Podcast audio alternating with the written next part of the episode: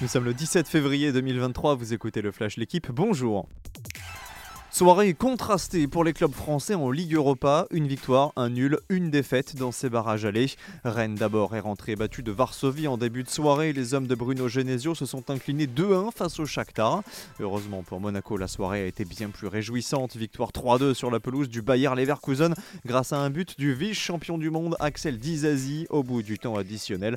Enfin, très belle performance également du FC Nantes. Les Canaries ont tenu en échec la Juventus à Turin. Score final, un but partout. Blas a répondu à Vlaovic. Au Serlion, c'est un peu deux salles, deux ambiances. L'OL doit confirmer sa bonne passe à la Baie des Champs ce soir en ouverture de la 24e journée de Ligue 1. Lyon est 9e du championnat mais reste sur une qualification pour les quarts de finale de Coupe de France acquise contre Lille et un succès face à Lens dimanche dernier. De son côté, la GIA n'a gagné aucun de ses cinq derniers matchs, toutes compétitions confondues. Les Auxerrois sont avant-derniers du championnat. Coup d'envoi ce soir à 21h.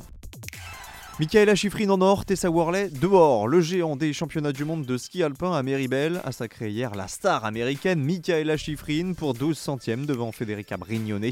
La native du Colorado est désormais titrée dans 4 disciplines différentes aux mondiaux.